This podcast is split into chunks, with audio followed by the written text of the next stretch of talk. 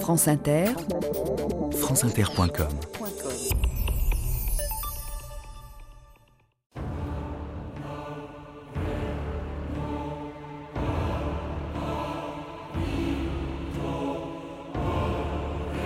Tant qu'il y aura 3000 riches dans le monde, Monaco sera prospère. Aristote Onassis. «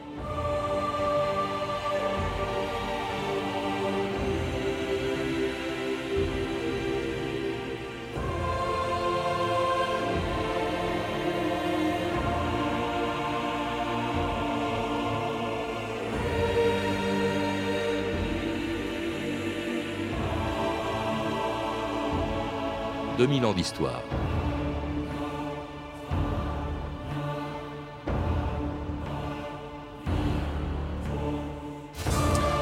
Pourquoi Charlène n'était-elle pas avec Albert sur le balcon du palais? Rien ne va plus entre Caroline et son mari, mais Stéphanie a retrouvé le sourire.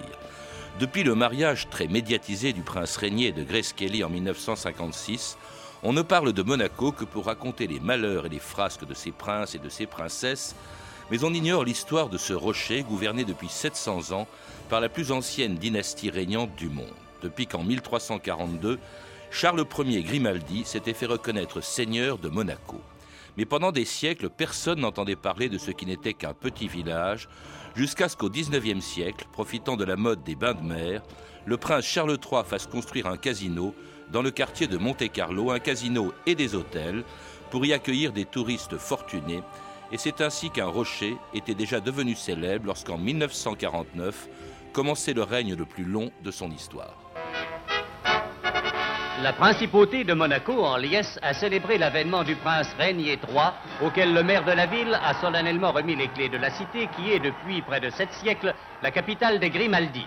Après avoir répondu aux acclamations de son peuple réuni au grand complet sur la place du palais, le nouveau prince a reçu dans la salle du trône les membres des corps constitués monégasques et les personnalités du corps consulaire parmi lesquels on notait la présence de Marcel Pagnol, Régnier III est à 26 ans le plus jeune souverain régnant aujourd'hui en Europe. Il peut découvrir d'un regard tout son royaume, ce royaume extraordinaire où le peuple est heureux puisqu'il ne paie pas d'impôts. Monte Carlo, Monte Carlo. Frédéric Laurent, bonjour. Bonjour. C'était l'avènement du prince qui a, vous le dites, le plus profondément marqué pendant 56 ans l'histoire de Monaco, une histoire que vous venez d'écrire chez Gallimard dans la collection Découverte et une histoire dans laquelle vous ne parlez pratiquement pas de ce qui fait pourtant le bonheur des lecteurs de la presse People, la vie privée des princes et des princesses de Monaco. Pour vous, ça semble compter beaucoup moins que son histoire, peut-être même que ça la cache son histoire en fait. Je pense que la famille princière, le souverain compte beaucoup parce qu'il est le chef de l'État, c'est un, un, un, chef d'État qui, a, des pouvoirs, mais la, famille en tant que telle, même si elle est appréciée par la population, sa vie est assez anecdotique en principauté. Je dirais, elle, elle, compte beaucoup pour les gazettes, mais pas tellement pour la principauté elle-même. Elle ne participe pas euh, réellement à, son histoire. Comment dirais-je, son histoire spécifique. Alors cette histoire, justement, c'est ça qui est intéressant dans votre livre, où vous parlez très peu, au fond, des déboires sentimentaux des princesses. Cette histoire, elle remonte très loin. D'ailleurs, ces princesses appartiennent, vous le dites, vous le rappelez, à euh, la plus vieille famille, la plus vieille dynastie régnante encore euh, en Europe. Elle date de il y a 700 ans. Oui, il y, a, il y, a, 700 ans, un, un guelfe, Grimaldi, qui s'appelle François, dit la malice, parce qu'il est malin et qui rentre dans la citadelle déguisé en moine, euh, s'empare donc du rocher. Le rocher, à l'époque, ce n'est qu'une citadelle. Il n'y a, pas encore de, c'est pas urbanisé. Donc c'est ça, c'est ça. Le début de la principauté, c'est la prise d'une citadelle qui avait été construite quelques années plus tôt par les Génois. Et de fil en aiguille, la, famille Grimaldi va asseoir petit à petit son pouvoir et sur, ce, sur ce rocher.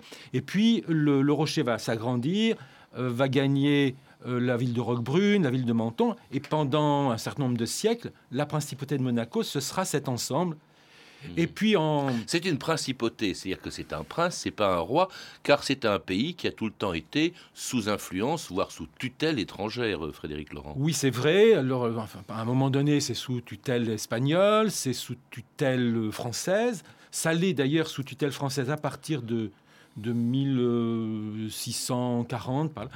Euh, oui, oui. Et, et- et après la Révolution, elle va être sous tutelle sarde. Mm. En fait, on, on dit sarde, c'est le royaume de Piémont-Sardaigne.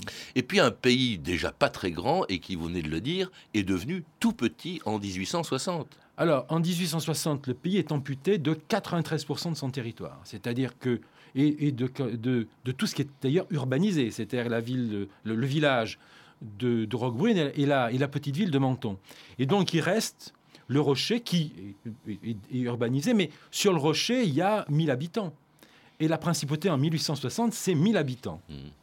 Alors un pays tout petit, mais dont les princes de Monaco ont su tirer parti au 19e siècle, en profitant de la mode des bains de mer pour y construire d'abord un casino, puis un opéra et des hôtels où aimait se rendre un touriste célèbre de Monaco, Sacha Guitry. Si l'on me demandait qu'est-ce que c'est que Monaco, je répondrais c'est une opérette. En effet, voyez donc. Voyez donc cette principauté souveraine composée d'une ville et d'un village. Ce pays qui n'existe pas puisqu'il n'a pas de nom. En effet, Monaco, c'est le nom du village. Et Monte-Carlo, c'est le nom de la ville. Et si le village est ancien, la ville, elle, est moderne. Délicieuse opérette en deux tableaux, en deux décors très différents. Celui du village et celui de la ville. Au milieu de la ville, un casino. Au milieu du village, un palais. Au palais règne un prince. Au casino règne un dieu, le hasard. Les jeux sont faits, rien ne va plus.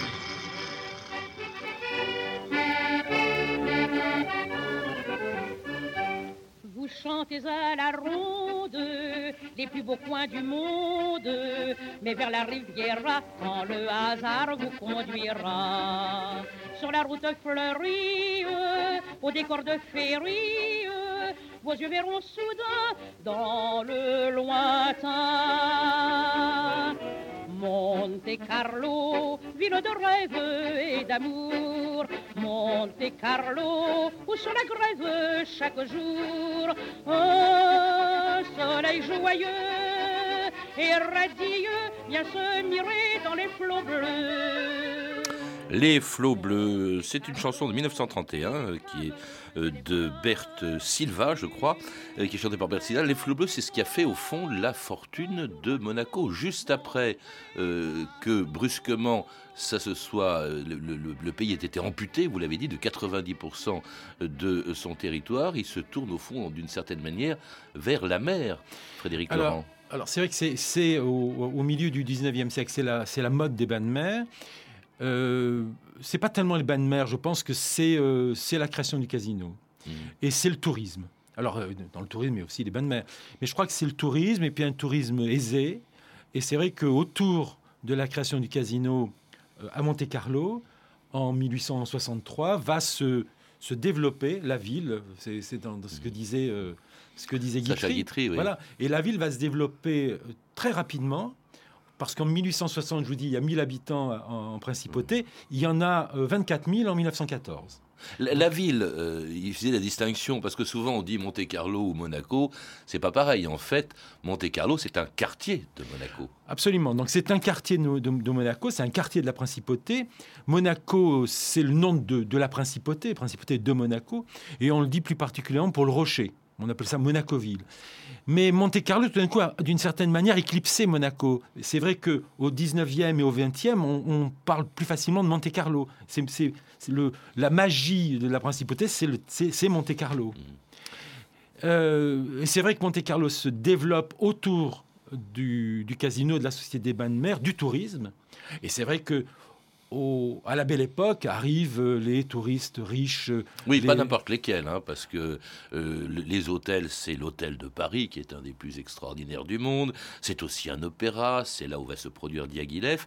Euh, et tout ça sous le patronage ou sous la direction d'une société qui est presque plus importante, au fond, que le prince lui-même. C'est la SBM, c'est la Société des Bains de Mer. Alors c'est vrai qu'au 19e et au 20e siècle, disons jusque dans les années 30, la, la Société des bains de mer dirige quasiment la principauté.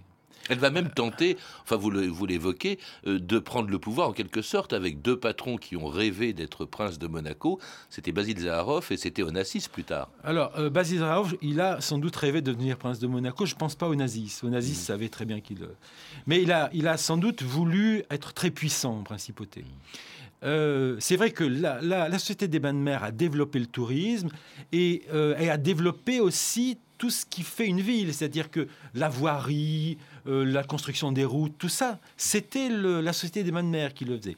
Et vers le milieu des années 30, à un moment donné, tout ce qui était ses prérogatives de la, la SBM sont passés comme des prérogatives de l'État. Et à ce moment-là, c'est vrai que l'État monégasque se développe en tant que tel. Alors, en tout cas, tout ça a permis un développement, euh, le tourisme de luxe, un développement considérable de la population qui en vivait, pas seulement les touristes, mais aussi ceux qui sont venus travailler, et d'une population d'abord qui est passée, alors vous le rappelez, de 3 000 à 24 000 habitants euh, en 1914, de 3 000 en, en, 1860, de 1000, pardon, 1000 en 1860 à 24 000 en 1914. Une population d'ailleurs qui est toujours restée depuis majoritairement étrangère. Les monégasques sont minoritaires à Monaco. Alors, ils sont même à l'époque, en 1914, ils sont même ultra minoritaires parce qu'ils sont 1609, je crois, vous avez vu le, chiffre de l'époque. C'est vrai que depuis, la population monégasque s'est accrue. Aujourd'hui, il y a 33 000 résidents en principauté, les monégasques font à peu près 8 000. Hmm. Mais les 25 000 autres euh, habitants de la principauté, en général, ce sont des étrangers, effectivement, avec deux grosses communautés, il faut le dire, la communauté française et la communauté italienne. Et avec une France donc qui en a fait un protectorat en 1918, puisque le Premier ministre de Monaco, c'est en fait ce qu'on appelle le ministre d'État, c'est un euh, haut fonctionnaire français, la police est française, enfin bref, tout ça a duré jusqu'en jusqu'en 2005, sous des rois, alors des rois très différents. Euh, euh, après Charles III, il y a eu un, roi qui a profondément marqué dans la mémoire des, des qui était Albert Ier. Alors Albert Ier, curieusement, Albert Ier n'était pas très apprécié par les Monégasques parce qu'il trouvait qu'il était absent. Mais Albert Ier est une figure, pour dire une figure très héroïque. C'est c'est un, c'est le, père de l'océanographie moderne. C'est euh, euh, c'est le père peut-être de la Société des Nations parce qu'il était pacifiste, Dreyfusard. Euh, c'est un savant authentique qui était entièrement autodidacte mais qui était reconnu par ses pairs. C'est un personnage magnifique. Puis après, il y a eu donc Louis II et enfin en 1949 Régnier III dont le règne avait commencé avec un mariage très médiatique avec une actrice américaine, Grace Kelly. C'était à la cathédrale de Monaco le 18 avril 1956. L'acte le plus solennel a pour cadre la cathédrale de la principauté. Ravissante dans sa robe nuptiale, rehaussée de précieuses dentelles de Bruxelles, la princesse est exactement la jeune mariée que rêvent d'être sans doute la plupart des jeunes filles.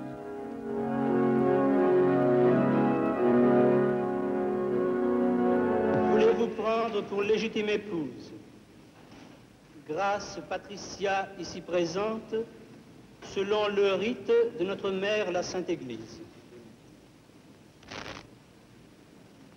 Grâce Patricia, voulez-vous prendre pour légitime époux Régnier Louis Henri Maxence Bertrand, ici présent, selon le rite de notre mère, la Sainte Église. Ego conjungum vos in matrimonium, in nomine Patris, et Filii, et Spiritus Sancti. Amen.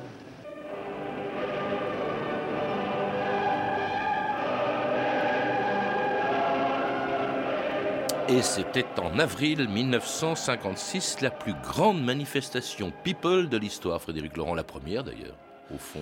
La, la, deuxième, parce que la première c'était le mariage de la reine d'Angleterre. Euh, non, le, pas le mariage, je crois, la, quand elle devient euh, reine d'Angleterre. Non, mais c'est vrai que tout d'un coup, ça devient une, opération absolument énorme.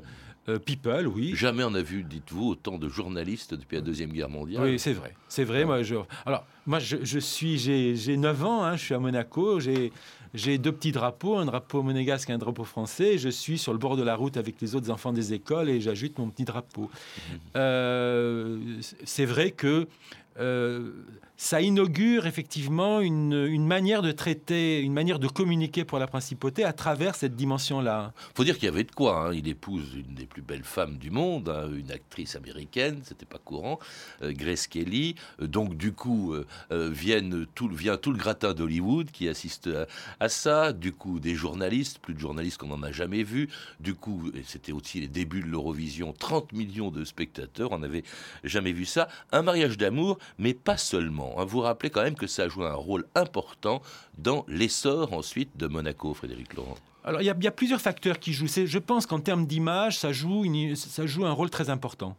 Et je crois que euh, c'est un vrai mariage d'amour, hein, il faut, dire les choses telles qu'elles sont. Mais je pense que euh, le prince Régnier, qui est un homme très habile, va tirer profit de, cette image-là. Et il va s'en servir pour transformer aussi l'image de la principauté qui, jusqu'alors, au lendemain de la guerre, la guerre vivotait. Bon, il faut aussi se mettre dans le contexte de l'après-guerre. Le tourisme n'est pas très actif, etc. Mais en même temps, à partir du milieu des années 50, précisément, les, gens se refont, il y a à nouveau des gens riches, etc. Et donc, il va ouvrir à nouveau la principauté à un tourisme de gens aisés.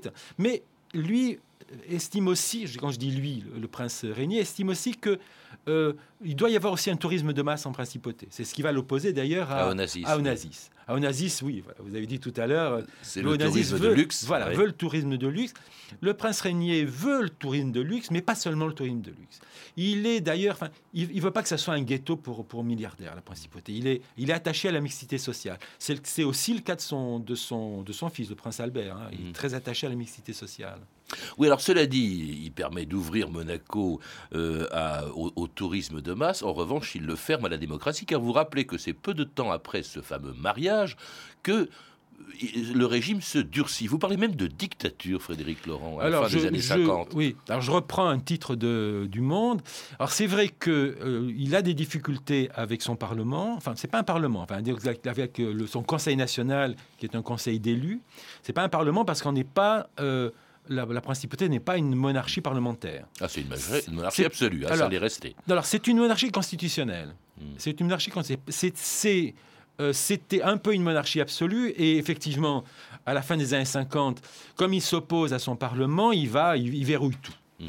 Euh, il verrouille tout, mais ça se fait de manière bon enfant. Je veux dire, il faut, je veux dire, si toutes les dictatures étaient comme celle de Régnier III, euh, ce serait, il y aurait, ce serait, pour dire, euh, vraiment pas dangereux d'avoir un dictateur, franchement. Donc, il y a cette dimension, c'est effectivement, il y a un pouvoir assez, un petit peu rigide comme ça, mais il, il va, il va réintroduire la démocratie en principauté en 1962 à l'occasion du, conflit avec la, hmm. avec la France. Et cela dit, entre-temps aussi, ça lui permet, débarrassé d'une opposition, du moins pendant un certain temps, de se lancer dans un gigantesque programme d'agrandissement de, de son territoire, d'agrandissement et de modernisation. Il y a tout de même quelque chose de changé sur ces 125 hectares où l'on marche sur les buildings, qui marchent eux-mêmes sur les maisons, qui bousculent les jardins et les espaces verts, et qui butent enfin sur les frontières comme celle-ci, marqué simplement par un caniveau d'un côté la France, de l'autre Monaco. Dans cet enclos, le quartier résidentiel, c'est la mer. Quand on le peut, comme M. Onassis, on vit sur l'eau, la seule véritable échappée étant le large. Alors, on cohabite dans une banlieue de luxe. Pourquoi cet étouffement? Pourquoi cherche-t-on de la place? Parce que la principauté est en pleine expansion. Des industries se sont créées, attirées par un régime fiscal préférentiel, qui se résume en une formule, pas d'impôt direct, c'est-à-dire pas d'impôt sur le revenu. Et c'était un extrait du magazine 5 colonnes à la une en 1961. Alors pas d'impôt sur le revenu, c'est ce qui permet l'afflux de capitaux et qui permet donc à Régnier de se lancer dans un programme de développement, d'essor, d'agrandissement de sa ville. Comme il ne peut pas en élargir les frontières, c'est sur la mer qu'il va gagner du terrain. Et alors là, c'est quelque chose de formidable parce que ça, ça va apporter 20% de territoire en plus à Monaco. Oui, euh, ça commence vers le milieu des années 50, comme ça. C'est vrai que la principauté, elle peut pas derrière, euh, c'est la France, et elle peut pas s'agrandir. Donc elle peut s'agrandir, je dirais que devant, donc sur la mer. Elle peut aussi s'agrandir en hauteur, c'est ce qui s'est passé d'ailleurs. Mais il y a oui, au détriment d'ailleurs du paysage, parce que l'architecture n'est pas terrible. Euh, mais c'est vrai que à partir donc de la fin des années 60 au cours des années 60 et, 60, non, la fin des années 50, excusez-moi, et au cours des années 60 et 70, la principauté a gagné sur la mer euh, presque 40 hectares. Mmh. Euh, il y avait donc elle est passée de d'un kilomètre carré et demi euh, ou un peu plus de, de, de, 160 hectares à, 200 hectares. Et en attirant des capitaux qui eux-mêmes sont attirés par l'absence d'impôts. C'est ce qui va provoquer d'ailleurs euh, un conflit, petite guerre quasiment en 1962 entre la France et Monaco. Frédéric Laurent, c'est brusquement l'État français encercle avec ses douaniers la principauté. Oui, c'est vrai. Alors c'est plus complexe que ça, hein, je dirais, parce que il y, a, plusieurs facteurs qui, qui provoquent la France. Euh, c'est vrai qu'il y a cette dimension-là euh, de la non-imposition, mais je pense que, et puis le fait que des entreprises s'installent en principauté pour euh, ne pas être imposées, et, et, donc, et, donc, et, commerce avec la France. A, il y, a, tout un ensemble comme ça. Mais je pense qu'il y a aussi des choses qui agacent le général de Gaulle parce que le, le prince, un Américain la qui prince vient... a pris un Américain et je pense que c'est quelque chose qui psychologiquement a beaucoup joué. Bon. Et c'est vrai qu'à ce moment-là, euh, la, la, France envoie ses gablous, mais ça dure, euh, ça dure quelques mais heures. en réalité, quand même, le régime fiscal est, est, modifié et brusquement, il y a des monégasques, enfin des habitants de Monaco qui paient des impôts. Ah bah oui, les Français. Les Français. Ce ouais, sont les Français. Les Français de Monaco Ce sont qui les sont Français. très nombreux à ce moment-là. Alors à ce moment-là, ils sont très nombreux puisqu'ils se représentent en... Je prends, la, je prends le chiffre de 69, c'est le pic. En 1969, ils représentent 58% de la population. Mmh. Mais pas tous ne payent des impôts. Parce que dans la, la, loi, qui, la nouvelle loi qui est passée, ne paieront des impôts que les Français qui habitent en principauté de, euh, après, qui sont, qui sont installés en principauté après 1957. Mais c'est vrai que euh, ça crée une discrimination et ça va modifier complètement la principauté, à la fois dans ses rapports avec la France, sur la composition de, sa, ces, communautés. La, la, communauté française a périclité progressivement. Et aussi, ça va forcer, je dirais, le prince et la principauté à transformer la, principauté d'une autre manière. Oui, et notamment en profitant d'un extraordinaire boom immobilier qui a fait augmenter de manière absolument considérable le prix du terrain. Autre entreprise considérable aussi du prince régnier, c'est de renégocier le traité euh, qui lie Monaco à la France depuis 1918 et d'obtenir satisfaction puisque ça allait vers l'indépendance, Frédéric euh, Laurent. Alors c'est vrai que le prince régnier est un prince très nationaliste, monégasque.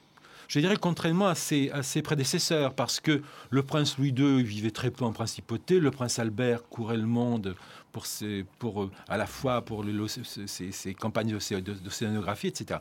Le prince régnier, il est, il est très monégasque, bien qu'il ait un père français et qu'il soit très français en même temps de par le sang, mais il est très monégasque par son de, de cœur. Il est très attaché au fait qu'il soit le souverain de la principauté. Et je pense que son combat, de, le combat de sa vie, ça a été de, de rendre, enfin, de faire en sorte que la principauté retrouve, recouvre son, sa souveraineté et son indépendance. Et il, il, il y réussit à la fin de sa vie.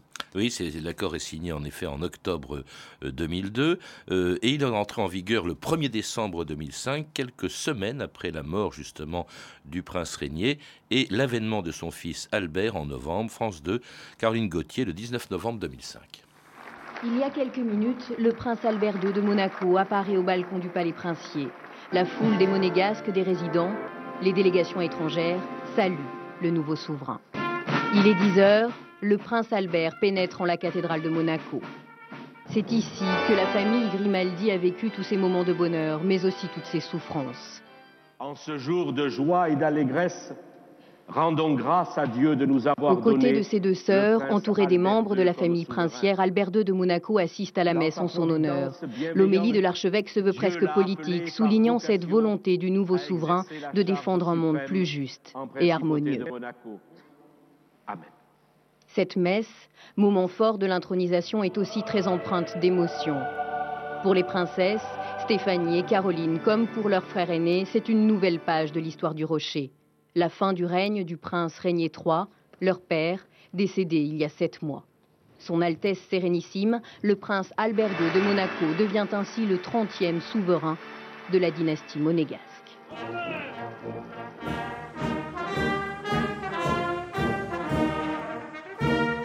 Et c'était en novembre 2005, il y a déjà 4 ans, une nouvelle page, entendait-on, dans l'histoire de Monaco, l'arrivée d'Albert sur le trône, Frédéric Laurent. D'abord d'un État indépendant, puisqu'il est déjà indépendant quand il devient prince. Absolument. Donc il récupère une principauté euh, indépendante, très prospère. Euh, c'est un homme euh, jeune finalement, parce que par rapport à un, père qui était un Qui a souverain. régné assez- 56 ans, quand même, 56 le père, ans. oui. Euh, il est très moderne. Je pense que c'est effectivement il a une passion pour l'écologie, le développement durable, et je pense que euh, il met en place. Alors on en, on en est qu'au début. Hein, je ne transforme pas un pays en, quelques années, mais je pense qu'il y a une vraie volonté de moderniser le pays, de le moderniser de tas de manières et, de d'ouvrir le pays vers euh, des nouvelles. Euh, une- il y a un tissu comme ça euh, industriel qui est un peu vieillissant, etc. Donc de le moderniser aussi économiquement. Oui, mais un pays quand même, et ça il en a hérité, un pays qui figurait ou qui figure sur la liste noire des paradis fiscaux, quand même, Frédéric Laurent. Alors, écoutez, moi, je suis assez réservé sur le thème de paradis fiscal pour la principauté, parce que euh, la principauté, le- le- les ressources de l'État monégasque, c'est pour plus de 70 pour, soit pour 75 de l'impôt. Alors, un État, un, un pays dont les recettes de l'État, c'est 75% d'impôts, c'est pas vraiment un paradis fiscal. Parce qu'à Monaco, vous payez de la TVA, c'est-à-dire vous avez quand même les impôts indirects, et puis les, les sociétés payent des impôts depuis 62. Ne payent pas d'impôts les étrangers et les monégasques. Donc, euh, voilà. Alors, y a, y a- Au- Autre point noir quand même, c'est également, c'est toujours pas une démocratie, c'est toujours une monarchie dans un pays où le Parlement, vous le rappelez, ne représente que 25% de la population, le reste étant une population étrangère, même si elle réside à Monaco. Mais je dirais, alors, c'est un peu complexe, parce que je dirais c'est le paradoxe de la principauté. Euh, en fait, le, le garant des libertés et de, et de la démocratie en principauté, c'est le souverain. C'est le souverain parce qu'effectivement, la représentation euh, électorale, c'est une, la représentation de 20%. Donc c'est vrai que de ce point de vue-là, il y, a, il y a un souci. Mais je pense que ce souci, il est, il est contrebalancé par le fait que le prince est le prince de de toute la population, et qu'il est le défenseur de la population en général.